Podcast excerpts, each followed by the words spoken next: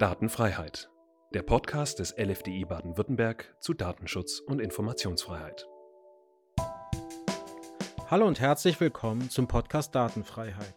Wir zeichnen heute die 33. Folge auf. Es ist der 4. Dezember 2023 und es ist der letzte Podcast für dieses Jahr. Wir sprechen heute über unser Diskussionspapier Rechtsgrundlagen im Datenschutz beim Einsatz von KI und warum es wichtig ist, dass klar geregelt ist, wer für was beim Einsatz von KI verantwortlich ist. Darüber spreche ich mit dem Landesbeauftragten für den Datenschutz und die Informationsfreiheit, Prof. Dr. Tobias Keber. Und anschließend sprechen wir über die Entscheidung des Monats. Dafür kommt unsere Kollegin Anne Preis zum Gespräch dazu. Sie ist Expertin für Datenschutz und Mobilität. Und in der Entscheidung des Monats geht es um den EuGH und eine Fahrzeugidentifikationsnummer. Dazu gleich mehr. Also, legen wir los. Hallo Tobias. Hallo zusammen. Du hast vor kurzem ein Diskussionspapier veröffentlicht, das eine gewisse Resonanz erzeugt hat. Das Diskussionspapier heißt Rechtsgrundlagen im Datenschutz beim Einsatz von KI. Es ist auf unserer Homepage äh, abrufbar und äh, wir haben das auch so gemacht, dass man das online diskutieren kann bei uns. Ähm, warum machen wir jetzt Diskussionspapiere? Wir haben doch sonst immer nur Handreichungen gemacht. Genau, also wir, es ist ein Wir, ne? also nicht ich habe es veröffentlicht, sondern unsere Behörde. Um, ähm, und das war auch tatsächlich, das ist mir deswegen wichtig, weil es Teamwork war, weil wir es auch in der, innerhalb der Behörde ja, diskutiert haben, auch lebhaft diskutiert haben, ähm, was wir denn jetzt schreiben, was wir nicht schreiben, wo an welchen Stellen es problematisch ist, welche Argumente bestehen. Warum überhaupt äh, Diskussionspapier? Ich hatte den Eindruck, unsere Behörde hatte den Eindruck, man muss den Eindruck haben, dass Hilfestellungen zu KI und Datenschutz momentan, zumindest in Deutschland, von Seiten der Aufsichtsbehörden tja, noch relativ dünn ähm, ja, zu finden sind. Eigentlich nicht sehr greifbares, oder das war jedenfalls so. Und ähm, andere, zum Beispiel in Frankreich, die CNIL oder die ICO in UK, haben das anders gemacht und sind schon früh mit Informationen herausgegangen. Jetzt ist es natürlich so, wenn man als Behörde etwas veröffentlicht, dann ist immer die Frage, ja, was ist das? Wie verbindlich ist das? Ist das eine Festlegung? Naja, und vor diesem Hintergrund, um gerade zu sagen, es ist noch keine Festlegung, aber man steckt so ein bisschen den Rahmen ab. Äh, man zeigt, wo ja Pfosten sind äh, auf der Straße. Und das war so ein bisschen die Idee für dieses Diskussionspapier. Und deswegen sind wir damit rausgegangen. Also es soll so eine Annäherung sein oder eine Hilfestellung, damit man ähm, sich vergewissern kann oder sich vergegenwärtigen kann, womit man sich beschäftigen soll, wenn man überlegt, KI einzusetzen oder wenn man KI einsetzt. Es geht nur um die Rechtsgrundlagen. Also andere Fragestellungen haben wir hier äh, nicht thematisiert, oder? Das ist richtig. Also es gibt ja, einige Sätze zur großen Frage des Personenbezugs. Um den Personenbezug äh, wird es ja heute an anderer Stelle auch nochmal gehen, aber das spielt natürlich bei KI und Modellen auch eine ganz große Rolle. Aber das war nicht der Schwerpunkt unseres Papiers. Der Schwerpunkt war auch nicht Auskunftsrechte, beziehungsweise gehen wir da gar nicht drauf ein. Äh, Datenschutzfolgenabschätzung beim Einsatz von KI-Tools komplett eigenes Thema. Äh, das heißt, mir würden von vorne weg äh, zehn Punkte einfallen, äh, die man mit solchen Diskussionspapieren adressieren müsste. Wir haben jetzt nur eine rausgegriffen, nämlich was ist eigentlich die taugliche Rechtsgrundlage beim Training von KI und beim Einsatz von KI und haben das aber mal ein bisschen tiefer ausgeleuchtet. Und ähm, ja, ich denke, das ist uns auf diesen knapp 25, 26 Seiten äh, ganz gut gelungen. Und was ist jetzt das Besondere an dem Papier, wenn ich jetzt reinschaue? 6.1f und alles ist gut oder was ist so die Quintessenz des Diskussionspapiers? Ja, so einfach ist es natürlich nicht. Ja.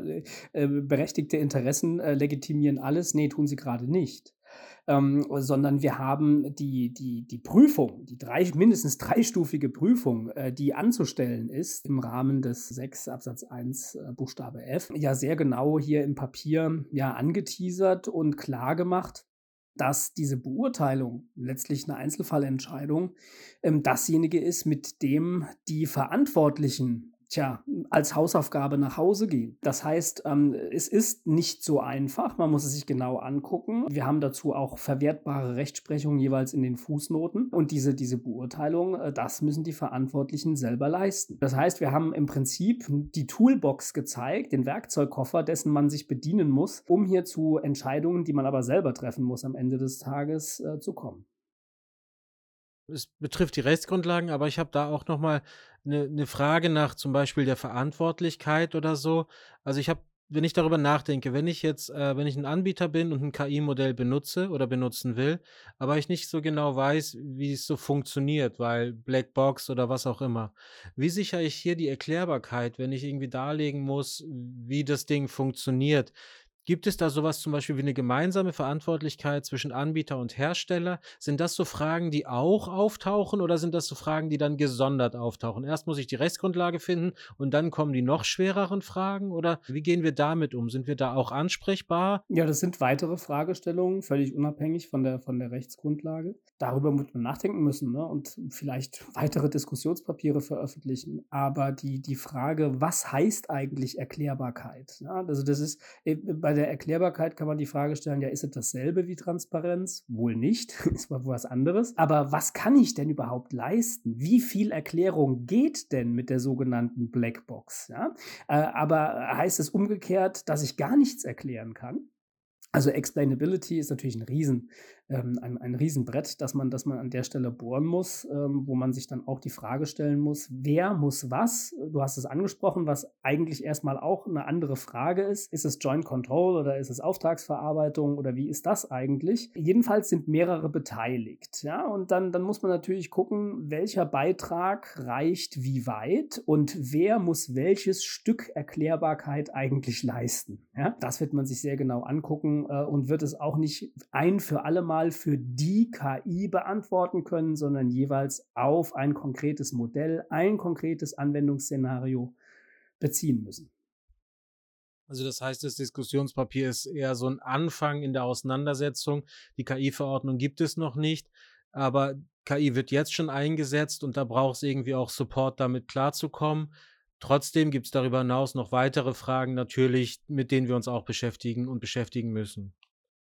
Es ist ein Aufschlag. Man, man wird das Thema sicherlich auch in der DSK weiter bearbeiten, weiter bearbeiten müssen. Es gibt ja jetzt eine erste Pressemitteilung zu einer Einzelfrage, nämlich ähm, zu ja, einem bestimmten Akteur, nämlich den Akteuren, die Basismodelle zur Verfügung stehen. Und da haben wir natürlich aus der datenschutzrechtlichen Perspektive auf die Verhandlungen zur KI-Verordnung geblickt und festgestellt, dass äh, ja einzelne Stimme sagen, äh, einzelne Stimmen sagen, ja, die, die Basismodellanbieter, die ja besser mal gar keine Verantwortlichkeit, sonst können die sich nicht entwickeln. Das ist so in dieser pauschalen Form und das sagt auch unser DSK Papier, also die Pressemitteilung. Äh, so kann man das nicht machen. Eine komplette Freizeichnung für Basismodellanbieter ähm, sollte es nicht geben. Damit sind wir schon bei dem zweiten Thema, das Thema der Verantwortlichkeit in Bezug auf die KI-Verordnung. Wie du gesagt hast, gibt es die Forderung der DSK und damit wir es irgendwie einordnen können, was sind Basismodelle, damit wir wissen, worüber wir eigentlich sprechen. Und die Idee war, dass, was immer diese Basismodelle sind, dass die nicht klären müssen, wer verantwortlich für was ist? Oder was war das Problem dort? Die KI-Wertschöpfungskette ist ja eine sehr lange.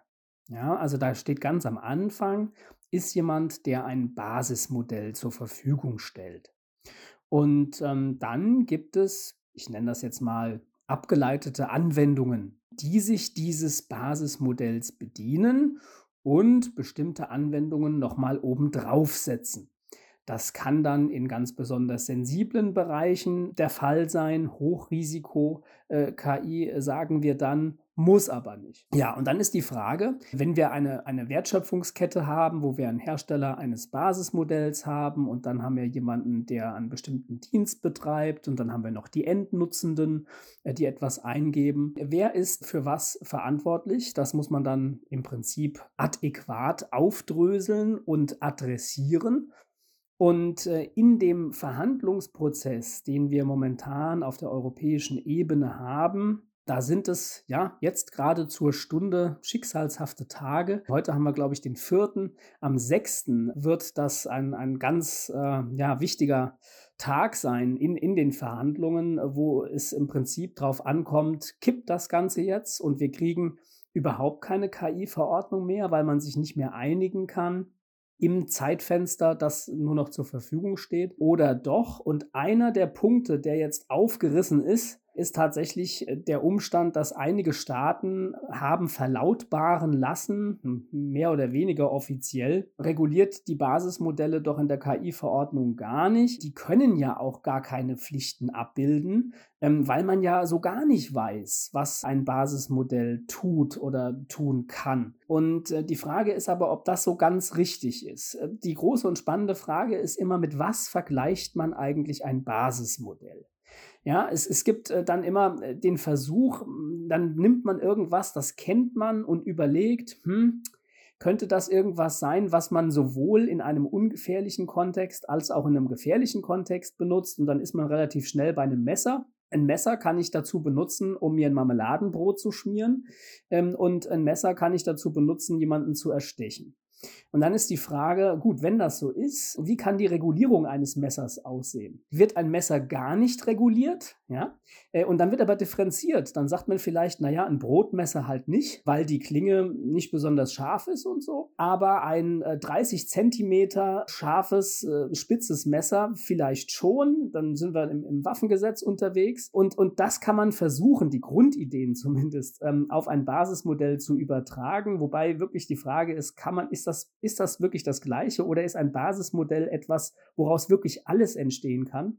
Und man hat dann überhaupt keine Vorgaben. Also überhaupt keine Vorgaben würde zum Beispiel bedeuten, man muss noch nicht mal in seinen Trainingsdatensatz hineingucken und überlegen, ob der irgendwie diskriminierend sein könnte. Und da äh, glauben die Regulierer und mithin auch die DSK, dass so eine komplette Freizeichnung keine gute Idee ist. Also wenigstens muss sichergestellt werden, dass bestimmte Vorgaben an, an, an Datenqualität und dass man auch mal so ein bisschen überwacht, was das Modell möglicherweise tut, dass das schon ganz gut wäre, wenn man das regulieren würde.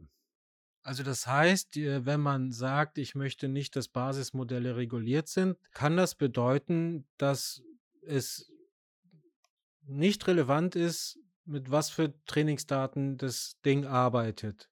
Also das meint es auch, regulieren nicht das Training dieser Basismodelle. Ja, das, das würde es ja faktisch bedeuten, dass, wenn ich sage, etwas ist gar nicht im Anwendungsbereich eines regulierenden Gesetzes, ja, dann ist es erstmal draußen. So, so knallhart wird das auch nicht vertreten, sondern es wird an der Stelle dann von einigen Staaten gesagt, naja, die sind dann wenigstens nicht in der KI-Verordnung, aber die machen das mit Selbstregulierung.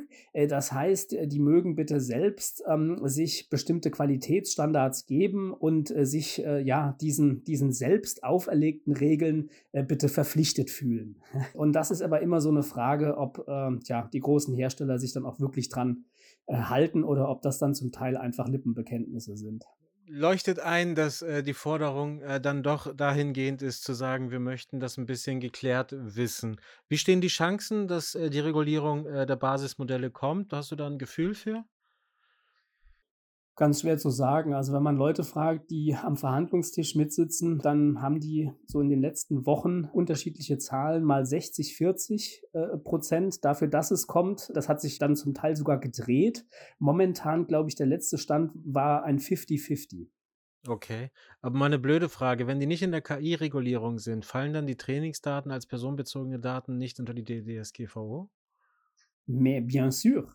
Ja, äh, natürlich. Also selbst wenn, selbst wenn die, wenn die KI-Verordnung nicht käme, ähm, die, reguliert ist KI bereits jetzt durch die Datenschutzgrundverordnung. Jedenfalls dann, wenn es sich um personenbezogene Daten handelt. Und dann sind wir wieder bei diesem wunderschönen Thema. Und man wird sagen müssen, naja, das kommt drauf an. Ähm, was ist denn der Trainingsdatensatz? Ja, äh, weiß ich denn dazu genug? Sagt mir der Hersteller dazu was? Ja, aber wenn in dem Trainingsdatensatz äh, personenbezogene Daten drin sind, dann sind wir erstmal im Anwendungsbereich der DSGVO.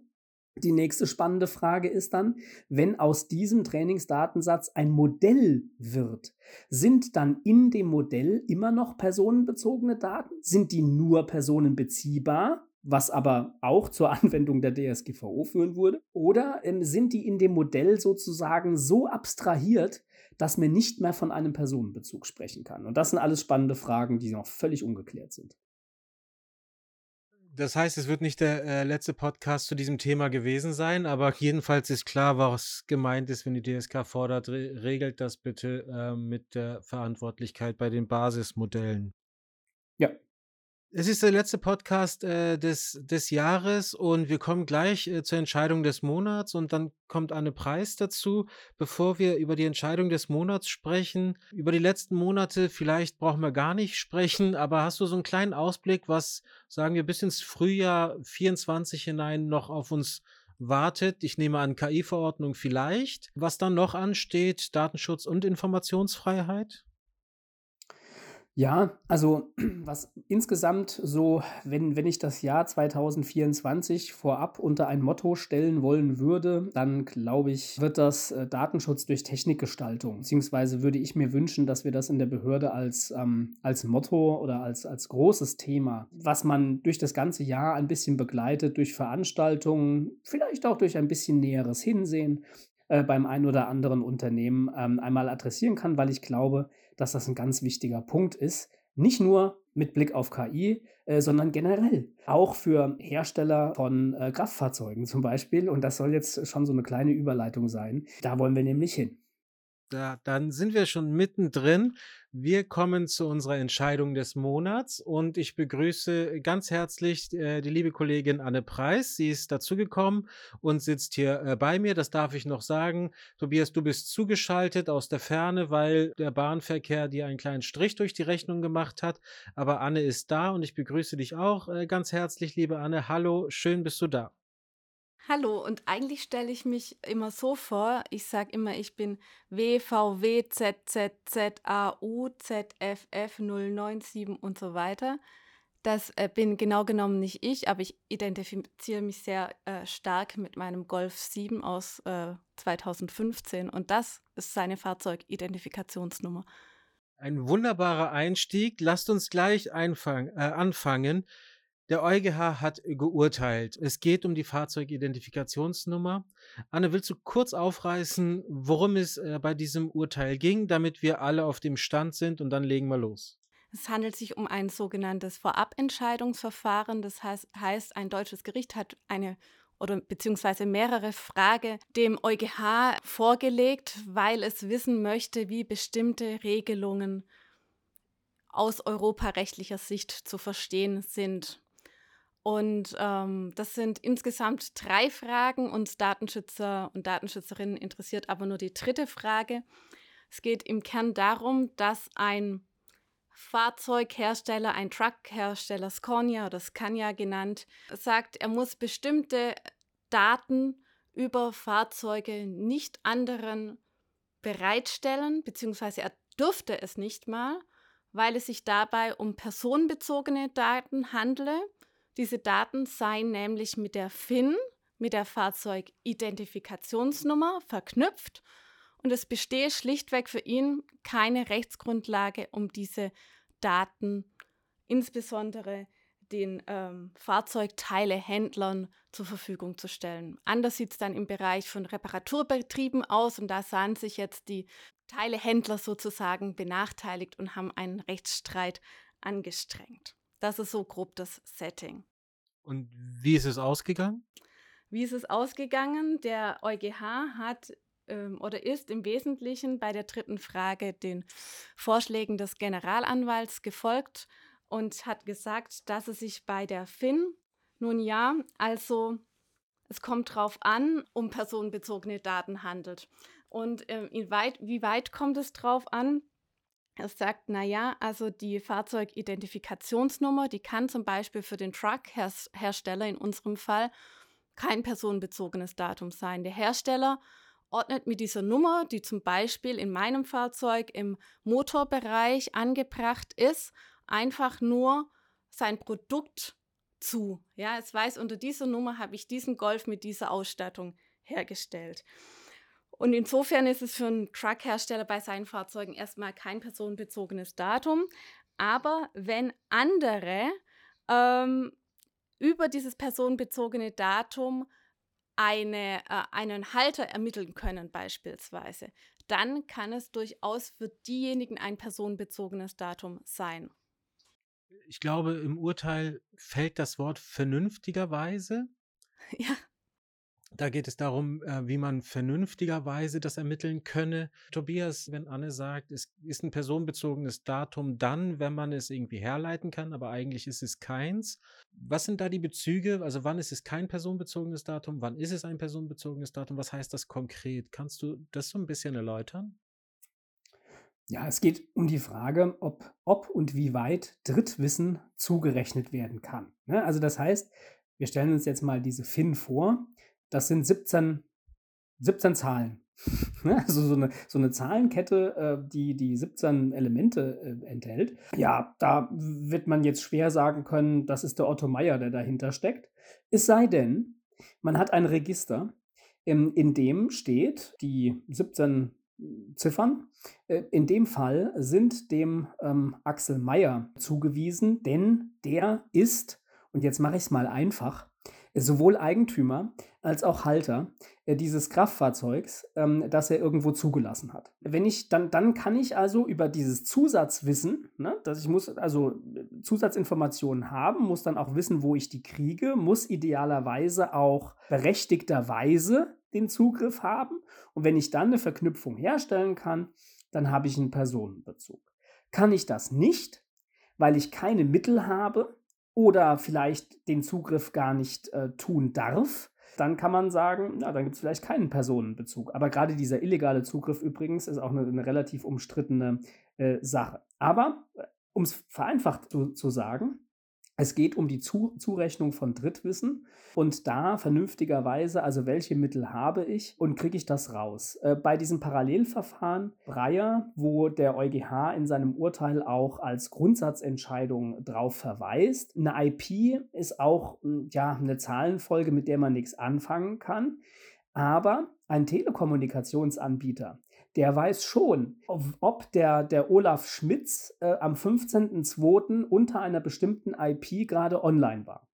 Das heißt, äh, dieser Anbieter hat die Information. Und jetzt ist nur die Frage, ob ein Webseitenbetreiber äh, diese Information vernünftigerweise kriegt, äh, weil er zum Beispiel einen Auskunftsanspruch hat oder eben nicht. Das steckt dahinter, hinter dieser Zurechnungsmethode. Ähm, du hast gerade die Breyer-Entscheidung angesprochen. Wir haben in unserem Podcast 29, glaube ich, auch über ein Urteil gesprochen. Deloitte.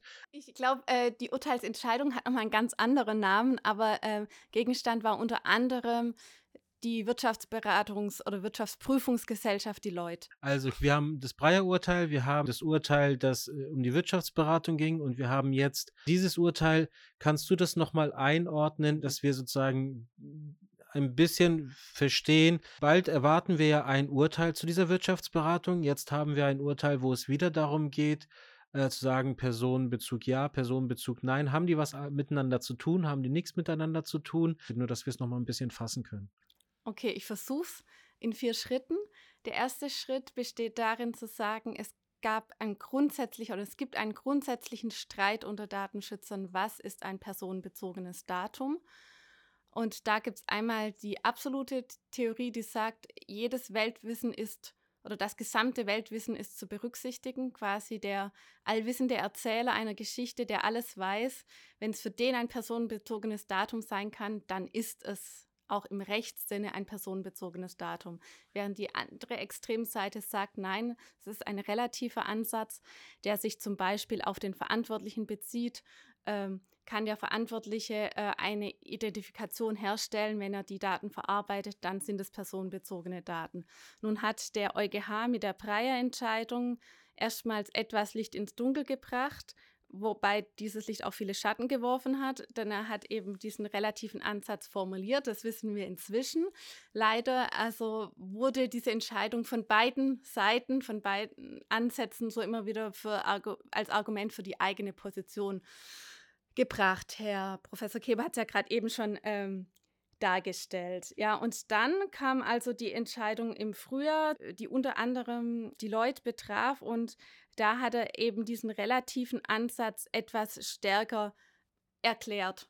Wobei, jetzt hier muss man jetzt sagen, hier war es das EuG, das Gericht erster Instanz, ja, dem der EuGH nicht zwingend folgen muss. Deswegen ist in dieser Geschichte jetzt eben noch Spannung drin. Und hier haben wir jetzt ein, äh, eine weitere Entscheidung, die eben vom EuGH selbst getroffen wird und wurde. Und hier hat sich der EuGH, also diesem ähm, relativen Ansatz, ebenfalls verschrieben. Es, es hängt natürlich unfassbar viel an dieser Frage. Wir haben momentan auch im ETSA ja einen Prozess, der an, des, an dessen Ende Guidelines stehen sollen rund um Anonymisierung und Pseudonymisierung. Die werden seit Jahren abgestimmt, gedraftet. Und tja, auch dieser Prozess ist jetzt so ein bisschen schicksalhaft verwoben mit dem EuG-Verfahren, denn der, das ist jetzt vielleicht für die Zuhörenden ein bisschen Breaking News. Das ähm, kann man, glaube ich, auch schon sagen. Einigermaßen belastbar. Der ETSA wird diesem Verfahren auch beitreten. Also das wird große Wellen schlagen und es wird, also diese, diese Entscheidung jetzt in der Rechtsmittelinstanz wird ja eine ganz, ganz wichtige äh, Sache werden. Und damit äh, ist dann vielleicht nur in dieser Sache ein bisschen mehr Klarheit um den Personenbezug, äh, aber noch längst nicht alle Fragen, die wir äh, ja mit Blick auf die KI äh, haben, werden damit beantwortet sein. Aber ja, also das, das bleibt tatsächlich spannend. Also, liebe ZuhörerInnen, ähm, die Fahrzeugidentifikationsnummer war jetzt nur der Anlass, um grundsätzlich darüber zu sprechen, was ein personenbezogenes Datum ist und was nicht. Interessanter Punkt, was jetzt alles ansteht. Das ist ja für uns auch in unserem Alltag total relevant. Haben wir es mit personenbezogenen Daten zu tun oder nicht? Das ist ja die Gretchenfrage immer für uns, wenn wir äh, arbeiten. Ich würde gerne auch das Urteil sozusagen im Konkreten, was das jetzt, was die Fahrzeugidentifikationsnummer, hat das irgendeine Auswirkung auf Fahrzeuge und Fahrzeughalter oder ist es tatsächlich nur der Anlass, um eine grundsätzliche Frage zu klären? Also ohne jetzt ganz konkret werden zu können, würde ich sagen, dass diese Entscheidung auf jeden Fall von großer Praxisrelevanz ist. Ja?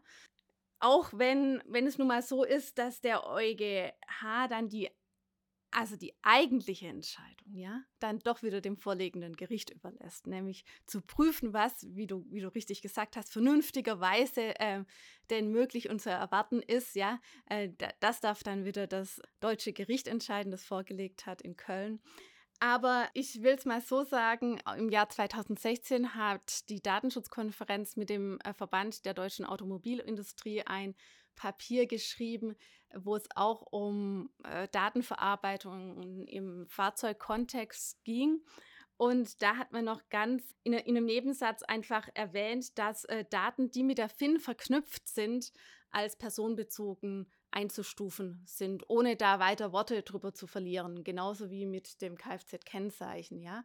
Und jetzt ist das Ganze natürlich zu hinterfragen. Und also, wenn du mich als direkte Bearbeiterin solcher äh, Fragestellungen fragst, dann, also ich die, das Urteil gesehen habe erstmal, ohne es zu lesen, habe ich gedacht, hoffentlich lag ich richtig, ja weil ich natürlich schon zu Finn beraten habe und habe mich insofern mal bestätigt oder unsere Abteilung bestätigt gesehen, dass wir schon mehr differenziert haben zwischen, zwischen den Haltern. Ja, also dass wir jetzt zum Beispiel eine juristische Person, die ähm, Fahrzeughalter ist, nicht äh, in dem Fall keinen Personenbezug angenommen haben. Also wir haben kein so breites Anwendungsfeld gesehen. Nur damit wir sozusagen alle das haben, was ist mit juristischer Person gemeint? Ah, zum Beispiel eine GmbH. Eine GmbH, okay. Ja, vielleicht noch, ganz, ganz äh, fies ist es natürlich, wenn ich eine juristische Person habe, ähm, wo man dann sagen würde, na gut, da ist dann jetzt kein persönliches Substrat, aber wenn die natürlich so heißt, wie, also, ne, dann, dann wird es schon wieder problematisch. Naja, also man, man muss differenzieren. Was heißt das oder was nehme ich aus dem Urteil mit? Also erstens, ähm, es ist eine differenzierte Betrachtung was leider vielen nicht, nicht schmeckt, weil man eben im Einzelfall genau hingucken muss, wie das aussieht mit dem Personenbezug.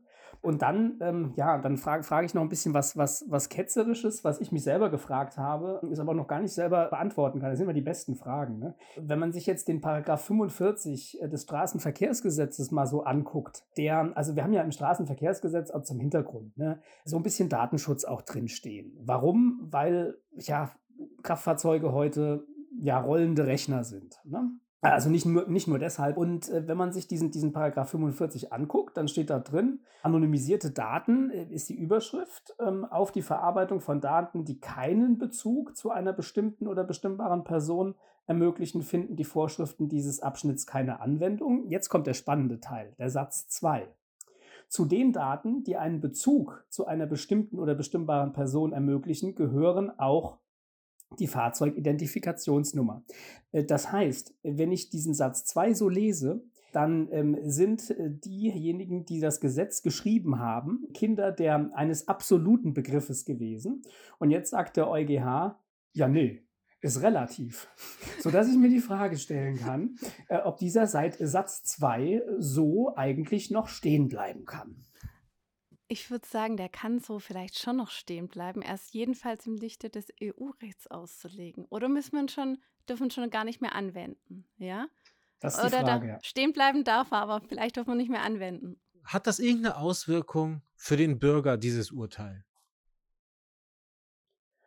Ah, unmittelbare Auswirkungen für den, ja, da gibt es bestimmt irgendwelche Use Cases, die man, die man sich ausdenken äh, kann. Ähm, aber es geht jetzt erstmal um die Prozesse, äh, glaube ich, die ähm, gerade bei den Herstellern und den, den Autoteile-Herstellern äh, in für deren Verhältnis, äh, da, da hat es jede Menge äh, Auswirkungen. Für den Endverbraucher, ja, müsste mir jetzt ein Use Case einfallen lassen. Äh, aber vielleicht weiß Anne Preis da einen Use Case, der, der wirklich den, den Endnutzenden betrifft. Ja, ich könnte mir vorstellen, im Hinblick auf Auskunftsrechte.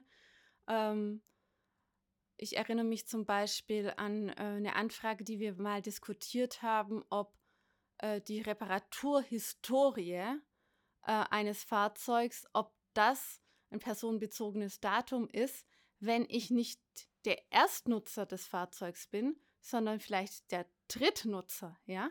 Ob dann, ob man dann noch sagen kann, wenn ich jetzt, wenn ich jetzt alles wissen will, was wurde an dem Auto schon repariert, ja? Ob der Hersteller dann sagen kann, diese His äh, Reparaturhistorie darf ich dir nicht rausgeben, weil da wurde mal dies und das an dem Fahrzeug gemacht und das sind personenbezogene Datums einer Person, die äh, vorher mal dieses Auto besessen hat, ja. Und also wir haben, waren da sehr vorsichtig mit der Annahme eines personenbezogenen Datums in dem Fall tatsächlich äh, weil wir gesagt haben, also das sind in erster Linie mal fahrzeugspezifische Daten, ja. Und das ist nicht so, wie wenn, wenn mir irgendwie äh, was operiert wurde, ja. Also das ist was anderes, wenn mal am Auto was gemacht wurde. Patientenakte ist was anderes als äh, genau. Scheckheft. Genau. Okay. Bevor wir in die Schlusskurve kommen, was heißt das fürs Verhältnis von Hersteller und Reparaturservice? Was heißt das für diese Praxis von denen jetzt? Die, die Fahrzeugteile äh, Händler die werden jetzt Zugriff auf mehr Daten bekommen. Und dass sie die Daten bekommen, heißt aber nicht, dass die irgendwie äh, auf einem Rechner irgendwo sind, sondern die sind auch schön technisch ordentlich abzulegen und entsprechend zu sichern. Soweit sie Personenbezug aufweisen, müssen sie das im Sinne des Datenschutzrechts. Das auf jeden Fall. Es geht ja um Zugang zu Daten, ne? Wie, also gerade hier im Ausgangsfall auch. Und da müsste man eigentlich noch den Data Act auch noch drüberlegen, zukünftig, wo es ja um Zugangsrechte zu Daten geht. Und da kommt es dann auch wieder total drauf an, ob man einen Personenbezug hat, äh, sodass die DSGVO, die ja unberührt bleibt, ähm, nach, den, nach den neuen Datenakten äh, Anwendung findet oder der Data Act. Ne? Also das, heißt, dieser, dieser Personenbezug, das ist immer so die, die, die Urgretchenfrage. EuGH hat jetzt äh, an der Stelle Klarheit geschaffen, aber wie das nun mal auch so bei EuGH-Urteilen ist, ähm, das wirft dann trotzdem noch weitere Interpretationsspielräume auf. Dann gibt es ein Gericht, das das wieder abbilden muss, ein nationales. Und äh, also der Prozess ist halt nie zu Ende. Ne? Und die, die neuen Datenakte, Klar, äh, die, die wird man da auch drüber legen und das, das bleibt Arbeit. Also das, äh, das mal definitiv. Anne, äh, du wirst das Urteil wahrscheinlich nochmal rauf und runter nochmal genau lesen und dann werden wir im Haus wahrscheinlich auch nochmal darüber diskutieren. Oder was steht für uns jetzt als nächstes an? Also ich habe mir gleich gedacht, ich muss meinen Vortrag überarbeiten. Ähm Denn äh, ich hatte dieses Jahr schon einen Vortrag gehalten zu automatisiertem und vernetztem Fahren und natürlich geht es um das personenbezogene Datum und diese Entscheidung ist natürlich äh, schön, um die da aufzugreifen. Dürfen wir also gleich ankündigen, im nächsten Jahr gibt es wieder einen Vortrag von dir zu automatisiertem Fahren? Das würde ich so sagen. Also schaut im Bildungszentrum vorbei. Die Veranstaltung werden wir bald online stellen. Ich sage herzlichen Dank, lieber Tobias, liebe Anne. Danke, dass ihr da wart. Danke, dass wir über die spannenden Themen gesprochen haben. Dankeschön für die Einordnung des Urteils, liebe Zuhörenden. Wir haben das Urteil und alle weiteren Infos natürlich verlinkt. Dann könnt ihr da auch nochmal nachschauen. Vielen Dank fürs Zuhören. Äh, fürs Podcast-Team Datenfreiheit sage ich Dankeschön und bis zum nächsten Jahr. Auf Wiederhören. Danke, tschüss.